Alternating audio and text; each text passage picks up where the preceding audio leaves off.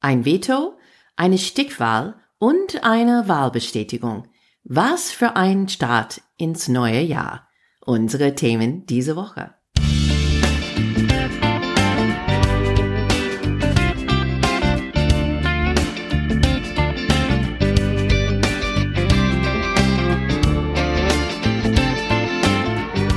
Hey guys, welcome to Amerika übersetzt, der Talk zu US-Wahl 2020. I'm Wendy Brown. And I'm Jennifer Bourguignon. Happy New Year, everyone! Wendy, unser erster Podcast dieses Jahr. Heute ist die 5. Januar. Wir sind schon mittendrin in die erste Woche. Wir wollten heute konzentrieren auf einen kleinen Rückblick und Highlights des letzten Jahres. Aber es gibt so viel, das ist passiert in den letzten paar Tagen, dass wir wollten erstmal ähm, diskutieren ein bisschen die Events von die letzten paar Tage und auch was kommt diese Woche ist eine sehr wichtige Woche in die ganze Geschichte. Könnte ein bisschen Closure oder Conclusion bringen, aber das werden wir erstmal sehen. Wir müssen hoffen. Wir mhm. werden sehen. Ja, ja. Also Trump geht jetzt rein in seine ähm, letzte paar Wochen in seine Amtszeit. Ich würde sagen, als ein Loser. Es hat angefangen mit die 1. Januar äh, mit seinem Veto, ähm, was Kongress überstimmt hat, äh, wegen die, die Finanzierung für die ähm, Verteidigungsbill. Und das hat ihm gegen Republikaner ähm, gebracht, auch genauso mit der Corona-Stimulus-Paket. Und am Wochenende ähm, kommt noch was raus. Ähm, ein Anruf Heute, ähm, als wir äh, jetzt reden, ist der Wahl in Georgia und ähm, das ist der größte Event. Und wegen Georgia, Trump hat am Samstag ähm, ein paar Leute in Georgia angerufen. Und das war Brad Raffenberg, ähm, er ist der Secretary of State für Georgia, auch verantwortlich vor der Wahl.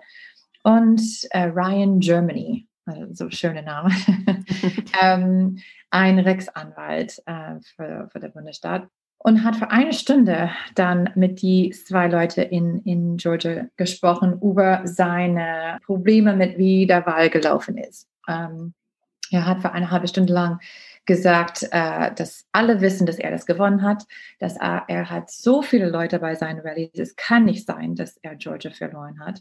Und dann hat eine lange Liste von, was schiefgelaufen ist in Georgia. Das, ne, so, dass tote Leute haben gewählt, dass Leute haben extra Wahlsätze reingebracht, als die, ähm, die Beobachter rausgegangen sind und haben die rein in der Box getan, dass äh, Ballots waren geschreddet.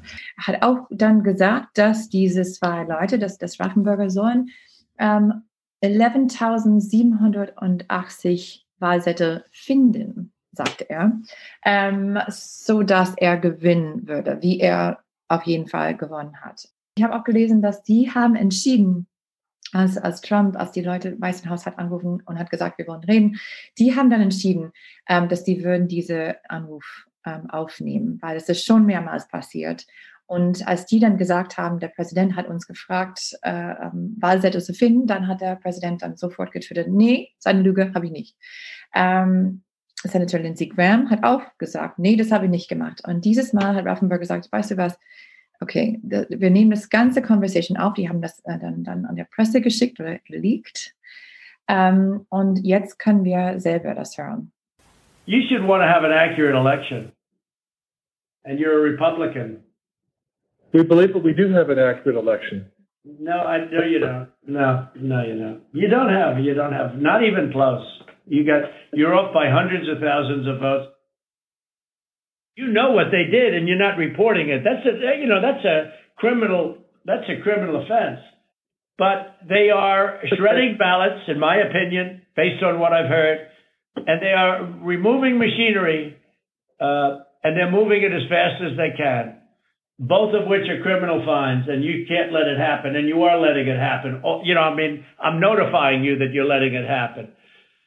So, look, all I want to do is this. I just want to find uh, 11,780 votes, which is one more than we have, because we won the state.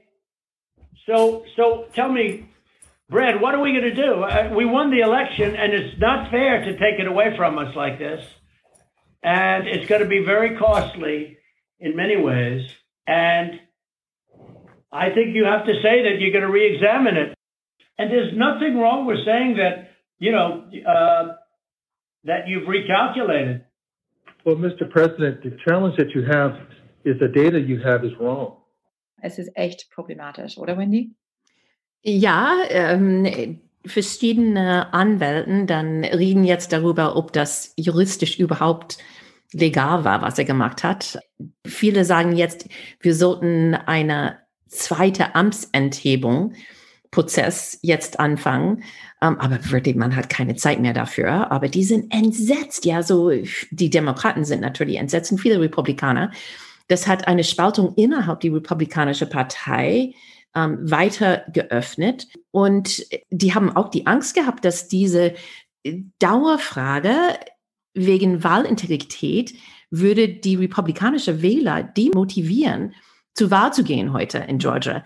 Aber was ich nicht komplett verstanden habe, ist, warum er diese ganze Halligalli macht, weil auch wenn er Georgias Präsidentswahl ähm, Stimmen kippen würde, so dass es an Trump gehen würde statt Biden, es würde nicht die Wahl für Trump entscheiden. Und so mhm. deswegen äh, das ganze Warum denn versteht nicht komplett. Das ist typisch Trump. Er fixiert ein bisschen auf irgendwas und, und vielleicht hat er so wieder das Lied geht Georgia on his mind ähm, wegen der, der Senat-Runoff-Wahl heute. Oder vielleicht wegen auch, wir haben schon darüber gesprochen, ähm, Gabriel Sterling, eine sehr outspoken ähm, Wahl, offiziell, official, der hat ähm, auch gegen der Präsident gesprochen und hat gesagt, es ist genug. Und nochmal gemacht gestern wir würden dazu eine, eine Link, also er ist dann durchgegangen durch jede von Trumps Accusations, von seinen Vorwürfen und hat ähm, jeder dann erzählt, warum ja. das stimmt nicht. Und ähm, vielleicht deswegen, vielleicht ist es auch diese Trump, er kann nicht äh, verlieren, er will nicht ein Loser sein. Und das war auch ein Problem, als er Montagabend, der Abend vor der Wahl, auf die Bühne war in Dalton, Georgia, mit seiner ganzen Familie ähm, und steht da und mit die zwei. Das sollte ein Rally für Löffler und Purdue sein. Purdue sein, ja. Aber äh, so wie immer. Trump über Trump. immer am Zentrum. Und das war auch, das ist, kann auch ein Problem sein, wie du gesagt hast. Ich meine, entweder die Leute, er wählt immer von Wahlbetrug und dann denken die Leute, wie sein Rechtsanwalt schon gesagt hat, äh, dass sie sollen der Wahl boykottieren, weil es gibt sowieso Wahlbetrug, warum soll ich dann wählen gehen? Aber weißt du, Jiffer, ich möchte nicht gerne jetzt in Mike Pences Schuhe stehen. Trump hat ähm, bei dieser Rallye am Montagabend in äh, Georgia gesagt, dass er wollte, dass äh, Vizepräsident Mike Pence für uns durchkommt. Ja, und dabei meinte er, Pence muss als Vorsitzender für das Kongresssammlung morgen, so Mittwoch, 6. Januar, mhm. ähm, diese Rolle übernehmen, um Biden Sieg zu bestätigen. Und dann hat Trump gesagt, er ist ein großartiger Kerl, aber natürlich, wenn er nicht durchkommt, werde ich ihn nicht so sehr mögen. So, das, das finde ich so unglaublich. Ich meine, total glaubwürdig, insofern, dass das macht er mit jeder, der macht irgendwas nicht für ihn oder stimmt nicht für ihn. Aber dass er das einfach in die Öffentlichkeit so sagt. Das ist eine Vizepräsident. Und er weiß schon, dass Pence als Präsident in 2024 auftreten will als Kandidat. Ja, so ist es, ist es noch schlimmer jetzt geworden. Heute, so am Dienstag, 5. Januar, stimmen die Menschen in Georgia ab. Das ist die Senatstickwahl. Ähm, sehr eng, gleich auf, sagen die alle, werde die Entscheidung für die Mehrheit im Senat bestimmen. Wir werden aber keine Ergebnisse schnell wissen. Ich glaube auch nicht diese Woche. Es wird bestimmt mindestens drei Tage dauern, ähm, wie für die Präsidentswahl, vielleicht am Samstag. Immerhin gibt es diese Fragen, was passiert, falls die Demokraten beide Sitze gewinnen. Ja, mhm. dann werden wir Klagen ohne Ende haben. Wir werden Wahlbetrug, ähm, Vorwürfe haben wieder ähm, aber keine Entscheidung, glaube ich, diese Woche. Aber dafür dann haben wir Mittwoch, so 6. Januar, das große Theater. Und das ist, wo Kongress, so Senat plus Repräsentantenhaus sitzen zusammen, machen die das ganz selten, aber für diese Formalie machen sie das. Die treffen sich, um Joe Biden sie zu bestätigen. Aber jetzt ist klar, wir haben jetzt elf oder zwölf republikanische Senatoren und 100 oder 140 Republikaner von dem Repräsentantenhaus, so jeden Tag es mehr, die haben schon gesagt, die werden die Stimmen gegen die äh, Wähler des Wahlkollegiums aus Georgia und fünf andere Staaten äh, nicht bestätigen, weil die glauben, dass dieser Wahlbetrug gegeben ist. Am Anfang, Mitch McConnell, der ähm, Leader von der Senat, der Mehrheit in der Senat, hat gesagt, also Biden ist jetzt President-elect und hat dann im Privat zu seinem republikanischen Kollege in der Senat gesagt, macht nicht mit, falls jemand im Haus versucht, irgendwelche Theater zu machen. Aber ähm, es wird interessant, weil wir haben schon gehört, dass eine Dutzend oder mehr von Senators haben ähm, sich von McConnell getrennt und wollen, sagen die, mitmachen. Und ähm, ein sehr lauter davon ist Ted Cruz. Er ist ein Senator von äh, Texas, war auch in 2016 ein Kandidat für die Republik Republikaner für Präsident. Aber er hat ein bisschen, ist, ist zu Prominenz gekommen in 2013 wegen die Obamacare ähm, ähm, Streit äh, im Kongress. Und er war auch sehr theatralisch. Und ich glaube, vielleicht das ist schon, sieht er das als eine, eine Möglichkeit für ihn, ein bisschen wieder auf die Bühne da zu stehen, vor der Kamera und ein bisschen politische Theater zu machen. Aber auf jeden Fall, es klingt jetzt wie ein paar Senator machen tatsächlich mit, was ist auch dann komisch, weil es dann ähm, Republikaner gegen Republikaner. Ähm, ja, aber das ist ganz klare Positionierung für manche, die für Präsidentswahl in ähm, 2024 kandidieren wollen. Und die glauben, dass die nicht es schaffen können ohne die Trump-Wähler. Die glauben wirklich, dass wie die wählen morgen ihre Erfolg in 24 bestimmen werden. Und deswegen tun die das. Es ist aus total persönlichen Gründen nichts mit ein Gefühl vor, wir bringen das Demokratie in unser Land ins Gefahr. Kurz zu schildern, genau dieses Prozess. Jedes Bundesstaat hat Stimmen von den Wahlgremien. Die kommen jetzt ins Weiße Haus und Mike Pence hat eine ganze Stapel davon. Er öffnet jedes Briefumschlag und liest dann die Zahl von Stimmen von jedes Bundesstaat vor. Es muss ähm, schriftlich eine Ablehnung geben, mit mindestens einem Senator und einer Repräsentantenunterschrift drauf für jedes Bundesstaat, die geklagt sein wird. Wenn es wird gesagt, okay, aber diese ähm, Wahlstimmen werden geklagt oder nicht akzeptiert, dann muss beide von den Häusern, Senat geht zurück zu ihren Saal, Repräsentantenhaus geht zurück zu ihren Saal und die müssen zwei Stunden debattieren für jede Bundesstaat, das bestritten wird. Dann die wählen separat, okay, akzeptieren wir die Stimmen oder nicht und kommen dann wieder zurück. Und wenn nur wenn beide Häuser sagen, wir akzeptieren diese Wahlgremienstimmen nicht, dann wird diese Electoral College Votes dann rausgeschmissen worden. Es ist sehr unwahrscheinlich, weil das Repräsentantenhaus ist von den Demokraten noch kontrolliert. Insofern dann alle Daten, das wird nicht die Wahl kippen. Und, und auch, obwohl die ähm, Republikaner haben eine Mehrheit in der Senat, ich glaube nicht, dass ne, so Leute wie Mitt Romney oder, oder Ben Sass oder andere ähm, ja. Senator würden nicht äh, mitmachen. So ich hoffe nicht. Aber was auch ungewiss ist, ähm, die haben, äh, Ted Cruz hat auch gesagt, dass die wollen eine überparteilichen Kommission zustande bringen und was für einen Einfluss das haben könnte. Die sagen, es sollte innerhalb die nächsten zehn Tagen oder sowas die Entscheidung treffen, bevor die Amtseinführung von Joe Biden am 20. Januar ähm, mhm. passieren sollte. So, auch wenn die das heute nicht umkippen, dann offenbar die wollen, dass diese Kommission dann die endgültige Entscheidung machen würde. Noch interessanter oder vielleicht gefährlicher ist, dass auch gleichzeitig Trump hat einen Protest in Washington ausgerufen. Und man sieht schon im Facebook Bilder von Autoschlangen geschmuckt mit Trump in USA-Flaggen auf dem Weg von Kalifornien nach Washington.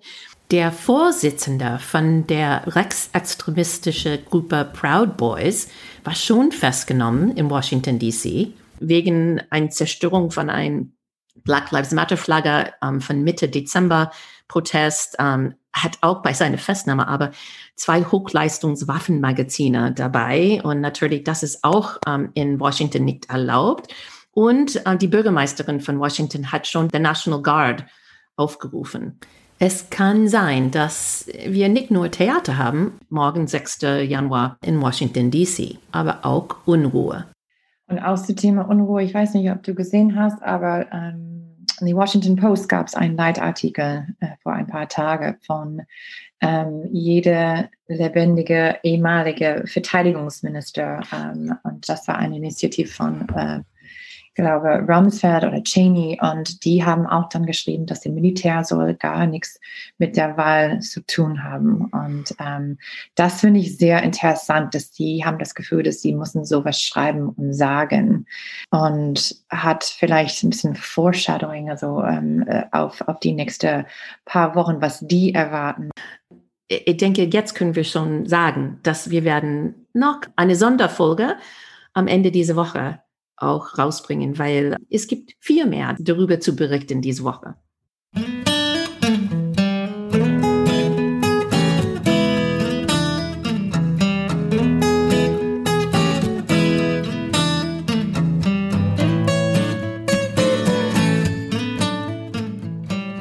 Wendy, wir wollten jetzt, wie gesagt, ähm, ein kleiner Rückblick machen. Wir haben mit unserer aller, allerersten Folge ähm, ein, ein irgendwas, das wir äh, Takeaways genannt hat. Wir haben das dann übersetzt und da steht bei Leo Imbissbude.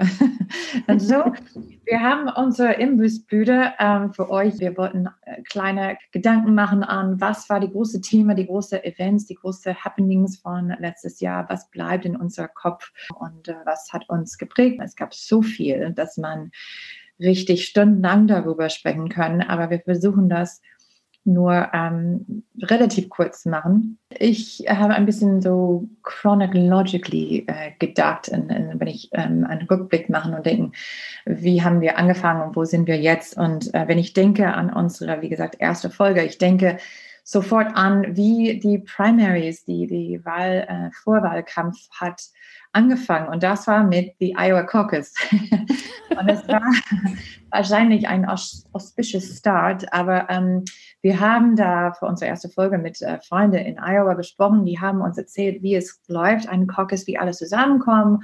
Und es soll ein sehr so Grassroots-Prozess sein und alle stimmen zu und dann organisieren neu, wenn es gibt nicht stimm genug Stimme für ihre Kandidat. Und bis die ähm, können sagen, wer hat gewonnen und zweiter und dritter Platz. Und ähm, es ist alles voll schief gelaufen. Ähm, und das war vielleicht ein Zeichen für, für, wie dieser Prozess, wie dieses Jahr laufen würde ähm, äh, in Iowa. Und jetzt, ähm, ähm, weil Iowa sagt immer so First in the Nation, jetzt äh, fragen Leute, ob die wirklich First in the Nation bleiben oder ob, ob der nächstes Mal 2024, ob die fangen irgendwo anders an als in Iowa. Wir sind aufgewacht früh morgens und hatten kein Ergebnis und dann bis spät in der Nacht und dann bis nächsten Morgen und immer, immer noch keine. Kein Ergebnis und ich dachte mir, oh Gott, was haben wir vor uns jetzt, wenn das so genau. anfängt. Ja. Aber weißt du, interessant, dass das für dich deine erste Erinnerung. Weißt du, was davor kam? Ja. War das Nick Trumps Amtsenthebung? Ja.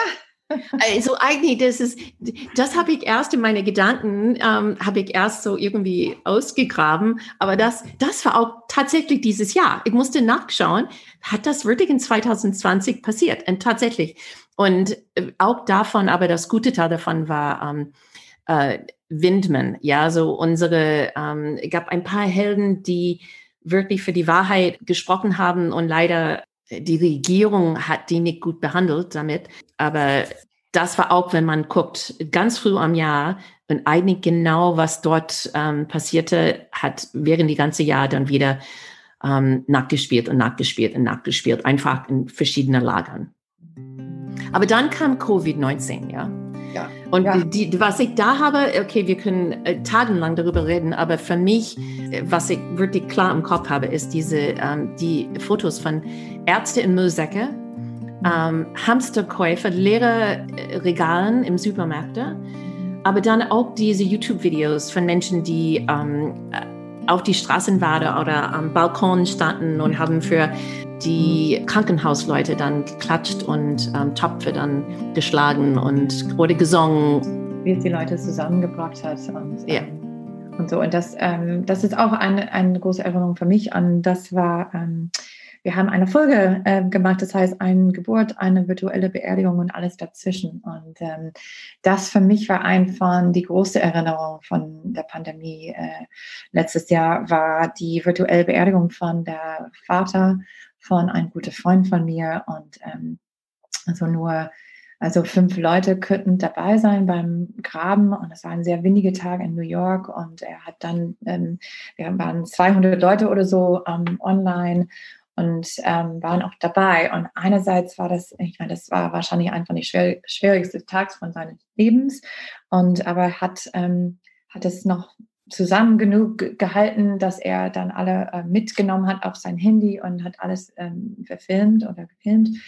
Und ähm, also man, man, war dann dabei und hat, war froh, ihm zu unterstützen in irgendwelcher Art, ähm, obwohl man hat auch das Gefühl, man ist so weit weg und könnte nichts tun und könnte nicht dabei sein und ähm, könnte gar nicht reisen ähm, und so. Und das war echt für mich ein Symbol von ähm, von dieser Pandemie, dieses Zusammensein, aber so weit weg voneinander. Und ich meine, der, der, Pandemie, ich meine, es geht immer noch weiter, aber für mich auch war, ähm, wenn wir reden über die Regierung und wie die das gehandelt haben, ähm, diese Pressekonferenz mit Trump, als er so gefragt hat, vielleicht können wir ja diese Desinfektionsmittel, vielleicht können wir das irgendwie in die Körper irgendwie reintun, weiß ich nicht, mit Spritzen, vielleicht in die Lunge und irgendwie so reinigen oder sowas, wo man saß da vor der Fernsehen und dachte, kann nicht ernst sein. Das kann nicht. Aber er war nicht dafür, er war nicht dafür blamiert.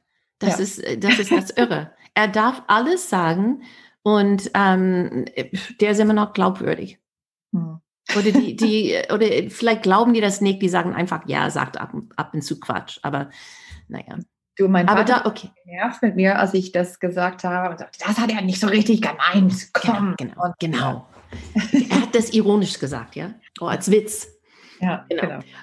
Dann kam ein großes Event, so Black Lives Matter, George Floyd, ähm, Portland. Ähm, wir hatten dann diese Sommermonate voll mit Proteste, Demonstrationen. Ich glaube, dass auch wie alle diese Events so in Social Media dann übertragen waren, ähm, hat ganz viel damit zu tun, ähm, ob du geglaubt hast, dass die Liberalen oder die Extremisten auf die linke Seite, die Antifas, äh, schuld waren oder ob die Rechtsextremisten schuld waren. Und das, das hat diese Spalte zwischen die beiden Seiten richtig, richtig tief eingegraben hat, hat auch Trump so diese Entree für sein Law and Order Ruf freier Bahn gegeben. Mhm. Ja, und wir haben dann gesehen, was für Wirkung das hat. Ähm, ich glaube, dieser Recht und Ordnung Ruf war die einzige, was hat ihm ein bisschen gerettet, ähm, weil das hat die Leute so geprägt und äh, als die da in ihrer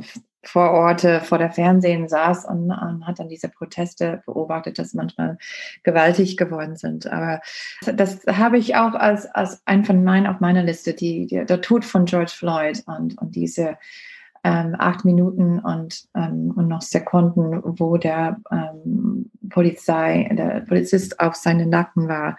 Und ähm, diese Video, dass das so ähm, unerträglich war äh, und, und, äh, und was es, ich glaube, in uns beide hat ein Gefühl ausgelöst, diese ähm, besonders ein, eine Expert, einer Ausländer hier in Deutschland und zu beobachten von, von hier, von äh, was passiert ist in unser Heimatland.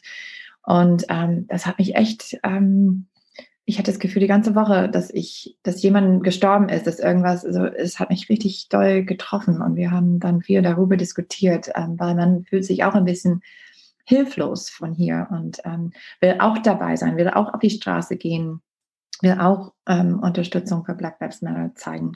Und das haben wir auch dann ein bisschen diskutiert in einer ähm, Folge, das heißt, ähm, glaube ich, Rassismus ist in unserer D DNA, ähm, wo wir haben mit meinem Stiefvater gesprochen. Und ähm, ich habe äh, nur ein paar von seinen Zitat rausgeholt, ähm, aber wir haben eine, über eine Stunde lang diskutiert über seine Kindheit in New Orleans als äh, eine junge Schwarze und, und wie es war und wie er aufgewachsen ist. Und ehrlich gesagt, viele Fragen gestellt, die ich vielleicht mich nicht getraut hat früher. Ähm, ich meine, ich kenne meinen Stiefvater, seit ich so 13 war, aber ähm, manchmal traut man sich nicht zu fragen oder, oder hat man Angst, dass die Fragen nicht so gut rüberkommen. Und deswegen habe ich mich ein bisschen so zurückgehalten, aber in, in diesem Kontext habe ich, ähm, haben wir viel diskutiert und das fand ich auch ähm, sehr bewegend und ähm, sehr leuchtend und, ähm, und auch sehr traurig, wenn man merkt, ähm, was alles in seinem Leben passiert ist, wie Rassismus ähm, geht mit ihm jeden Tag und wie er das persönlich erlebt jeden Tag und wie nichts, sein Gefühl ist, dass nichts hat so richtig geändert, seit er ein Kind war, was echt traurig ist. Dass du das ähm, mit ihm dann entdeckt hast, ich glaube, dass wir als USA, unsere Rassismus war auch enthüllt. Mhm. Und viele Leute, die wirklich nicht glaubten, dass wir ein Problem haben, ähm, mussten wirklich sich damit konfrontieren. Und wir hatten genug Beispiele im Sommer und das ist, wie gesagt, traurig. Ähm, und ich hoffe, dass wir das nicht so schnell vergessen werden, ähm, weil es gibt viel Arbeit noch zu tun. Und ähm, das ist auch ein Thema, das wir wahrscheinlich über dieses nächstes Jahr, als wir auch über mehr kulturelle Themen reden wollen, ähm, wir wollen genau diese Wurzel zu Rassismus erklären und ähm, wie es jetzt heute lebt noch und warum und was zu tun geben kann, ist besonders ein Thema für uns dieses nächstes Jahr. Unter anderem. Dann auch traurig war die kalifornische Waldbrände. Ähm, das hat mich wirklich, äh, wie gesagt, so persönlich betroffen, ähm, weil unsere Weingut dann ähm, von drei Seiten von Feuer betroffen war. Aber wir sind gut auf dem Weg, wieder auf die Beine zu kommen, haben viel Unterstützung bekommen. Und unsere Kunden bleiben treu. Und äh, insofern, das, ich denke, das hat eine gute Ende. Ähm, aber dann nach alle diese unglaublich Covid, ähm, die BLM, George Floyd Protesten, Kalifornien Wahlbrände, und dann waren wir direkt in die ähm, Wahlkampfzeit. Erinnerst du noch an die Trump-Biden-Debatte, die erste? Ja, meinen Vater angeschaut. Und, genau. Ich war kurz in die Staaten und ähm, wir saßen zusammen und er hat mehrmals, mehrmals auf jeden Fall als ich, ähm, irgendwas gesch geschrien. Shut up, Trump! und ähm, wo ich dachte, okay, wenn ähm, Dad ähm, auch das lächerlich findet, ähm, aber das war, was für eine Debatte war das mit Shut up, man und uh, yeah, where'd you get your degree? Oh, you're stupid. Ich meine, das war eine Spielplatz ähm, Streit zwischen zwei Fünfjährige. Das war echt peinlich. Ähm, es hat nichts gebracht und war wirklich eine Waste of time. Wenn ich nicht da mit ja. meinem Vater wäre, ich würde das schon ausgemacht haben, weil das war einfach ja. schlecht. Aber ab, ab September habe ich wirklich keine Erinnerung außer Sachen, die mit die Wahlkampf zu tun hatten. Mhm. Das in, ich weiß es gar nicht wirklich, ob etwas anderes so ja, äh, wichtig doch. passierte. Doch, du vergisst irgendwas, das sehr wichtig ist. oh, ja. Der, Tod von, von Ruth Bader Ginsburg, RGB. Wir haben ja neulich darüber diskutiert und ich habe dir gesagt, ich fand ihr Tod von unserer obersten Kriegshofrichterin, das war so wie dieses Spiel Jenga. Und wenn man ein Stück rausholt und dann das Ganze fällt runter. Mhm. Und nach dieses passierte und alles dann war erlaubt, und danach dann, ich habe das Gefühl, das war einfach Wild West. Dann kam Amy, Amy Coney Barrett, obwohl ja. ähm, äh, RBG hat gesagt, dass ihr letzter Wunsch war, dass ähm, niemand nimmt ihre Stelle, bevor der nächste Präsident in Amt kommt. Und ähm, klar, dann haben die Republikaner und Trump gesagt, nee, sorry, aber wir machen das so schnell wie möglich, auf jeden Fall bevor der Wahl. Ähm, und das haben die auch gemacht. In, ähm, und Trump hat Amy Coney Barrett, die neue ähm, Vertreter für Ginsburg äh, vorgestellt bei einem Super Spreader Event im Weißen Haus im Rosgarten. Ähm, wo dann haben wir später ähm, gelernt, dass mehrere Leute haben sich angesteckt ähm, von, und positiv getestet bei für Corona.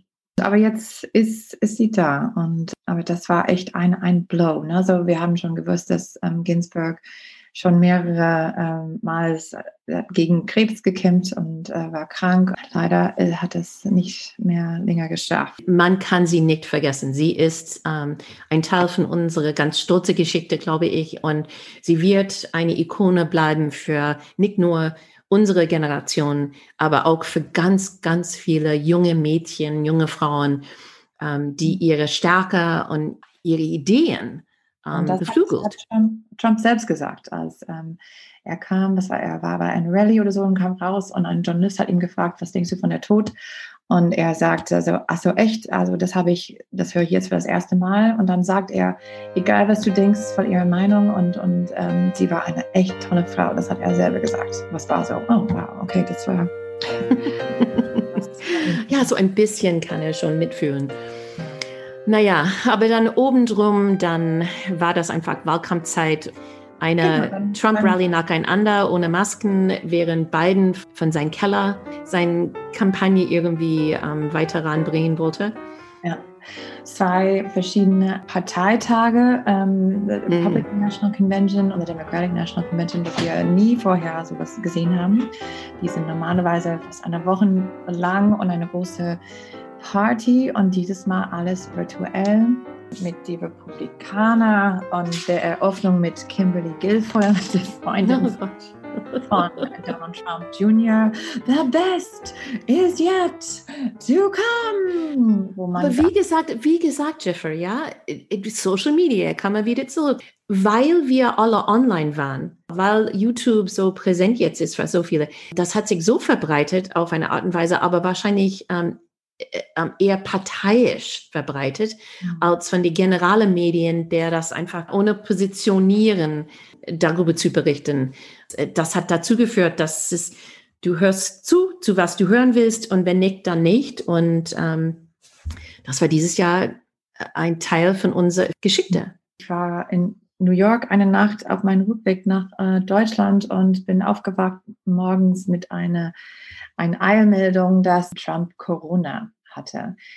Das muss ich sagen, auch da zu sein und das zu lesen, hatte ich dieses Gefühl so wie, oh mein Gott, wie geht es weiter? Wie kann es sein? Was passiert, wenn der Präsident der Vereinigten Staaten positiv testet? Wird er das überleben? Was so viele Fragen, so viel Unsicherheit. Ähm, und ich erinnere, ich fühlte mich echt so ein bisschen unsicher und die, also scheiße, ich will jetzt zurück nach Deutschland.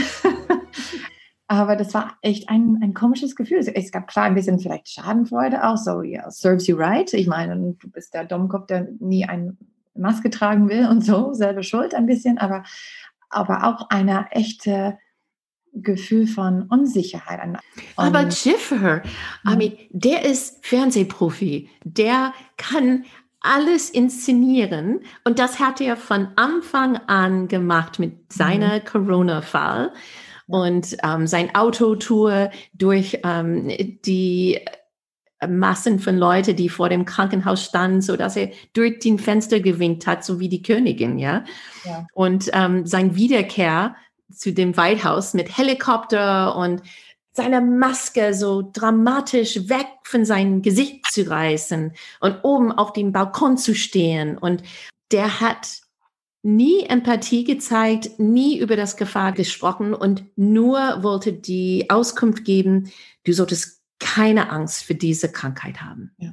Das, das, Wendy, das ist ein Bild, das wird in meinem Kopf lang bleiben. Und das ist ein von diese, diese Images von 2020, das ich, glaube ich, nie vergessen wird, wie er dann da zum Weißen Haus marschiert ist und der Maske so weg, ne, so ähm, General Hospital mäßig, ja? Ja, genau. Und wie wir später gehört haben, er wollte ein Superman-T-Shirt unter sein, sein Hemd tragen und dann so. Das, das, äh, das würde ich ja nicht vergessen. Und das Letzte für mich, muss ich sagen, ist meine Hilflosigkeit meinem Vater gegenüber. Das steht wahrscheinlich für meine niedrigere Hoffnung für dieses nächste Jahr, dass wir die Spalte zwischen die Demokraten und die Republikaner irgendwie zusammenbringen können, weil ich habe das ganze Jahr versucht, mit ihm irgendwie durchzukommen. Das, mein Vater ist intelligent, ja, der ist, ist schlau und, und eine sehr empathische, liebevoller Mann.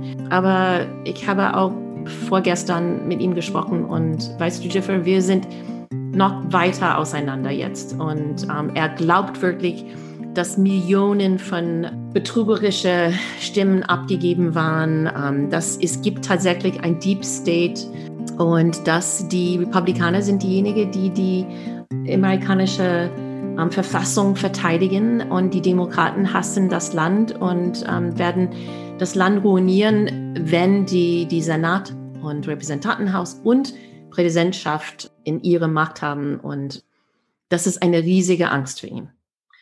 Das ist genau, wenn die, was mein Vater auch denkt. Er schickt mir ständig ähm, SMS mit mehr Infos über tote Wähler oder ähm, Wahlsätze, die aus einem Koffer oder LKW kamen und äh, für Biden. Und ähm, man kann genauso, er ist ein intelligenter Mensch. Und wenn wir gehen durch die Fakten und so, dann stimmt er oft zu. Aber dann man kommt, ne, das ist wie eine, eine Mathe-Problem. Eins plus eins plus eins ist, und dann sagt er vier. Also, ich meine, wir gucken auf jede Teil von der Geschichte und, und wir sind einig, ähm, aber dann kommt ja immer so ein anderer Conclusion und sagt, ja, aber das, glaub, das ist einfach so. Wie kann man ja.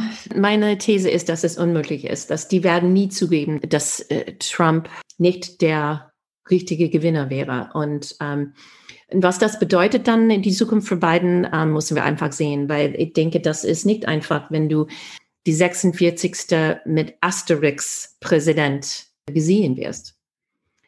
Ja, es wird nicht leicht, ähm, weil, wie wir Nein. schon gesagt haben, wir glauben nicht, dass, dass Trump geht einfach nach Mar-a-Lago und Golf spielt der Rest seine, seines Tages. Ähm, alle erwarten mehr von ihm, ob das wirklich wieder so kandidieren ist in 2024 oder eine Medienempire zu aufbauen oder ähm, ja, mindestens hat er immer noch seine 80 Millionen Twitter-Followers und, äh, und kann sehr gut damit mit dem kommunizieren und würde immer noch seinen sein, sein Lautsprecher haben. Und auch viel Geld jetzt gerade eben gesammelt. Er hat irre viel Einfluss ja. über wer dann ähm, kandidieren darf oder nicht. Zum Beispiel seinen Sohn oder seine Tochter. ja, genau. Naja. Für heute, ich glaube, das war's. Und ähm, wir schauen, wie gesagt, nach vorne in eine Sonderfolge äh, später diese Woche und wir bleiben dran und gucken und sehen, was passiert äh, bei der Georgia-Wahl und was passiert, wenn die ganze Kongress zusammenkommt, äh, die Wahlgremium die äh, Ergebnisse zu stimmen und was dann da für eine politische Theater losgeht. Äh, Aber darüber berichten wir später diese Woche. Ähm, guckt mal auf eure Podcast-Liste. Wahrscheinlich Donnerstag, Freitag diese Woche kommt es raus und ähm, wir würden darüber dann mehr diskutieren und äh, freuen uns dann auf euch.